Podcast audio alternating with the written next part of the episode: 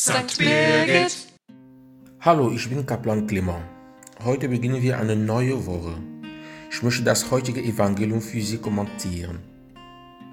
Der Text erzählt uns die Geschichte einer Frau, die von einem Geist besessen war, der seit zehn Jahren zum Behinderten machte. Dadurch war sie nicht mehr in der Lage, sich aufzurichten. Die Gebeutenhaltung, die diese Frau aufgrund ihrer Krankheit hatte, ist die Haltung von Menschen, auf denen eine schwere Last lastet. In einige Ecke meines Landes kommen die Landwirte, die auf die Felder gehen, mit Lebensmitteln auf dem Kopf zurück.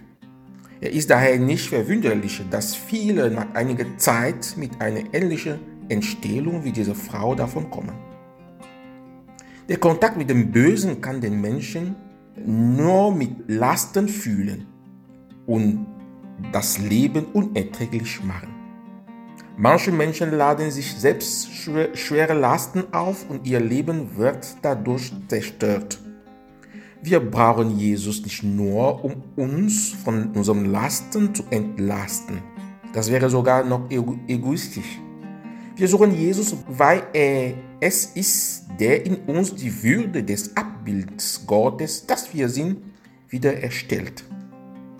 Ohne anmaßend oder arrogant sein zu wollen, rufen wir als Christen dazu auf, zu glauben, dass allein in Christus das volle Heil liegt, das Gott der Menschheit gewährt. Das heutige Evangelium erinnert uns daran.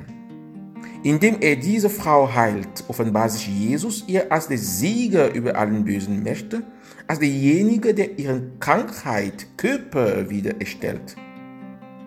Er gibt ihr damit die Möglichkeit, ein neues Leben zu führen, denn sie kann nur ohne Probleme ihren Geschäften nachgehen. Die Begegnung mit dem Herrn macht uns für andere besser und weckt in uns den brennenden Wunsch, ihm verbunden zu bleiben. Wenn unsere Begegnung mit Jesus nicht zu einer ähnlichen Verbesserung führt, dann hat sie noch nicht alle ihre Früchte getragen.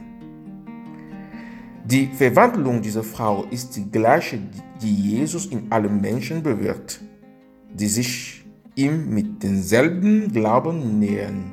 Das heißt, ohne ihn auf eine reine religiöse Figur unter vielen zu reduzieren.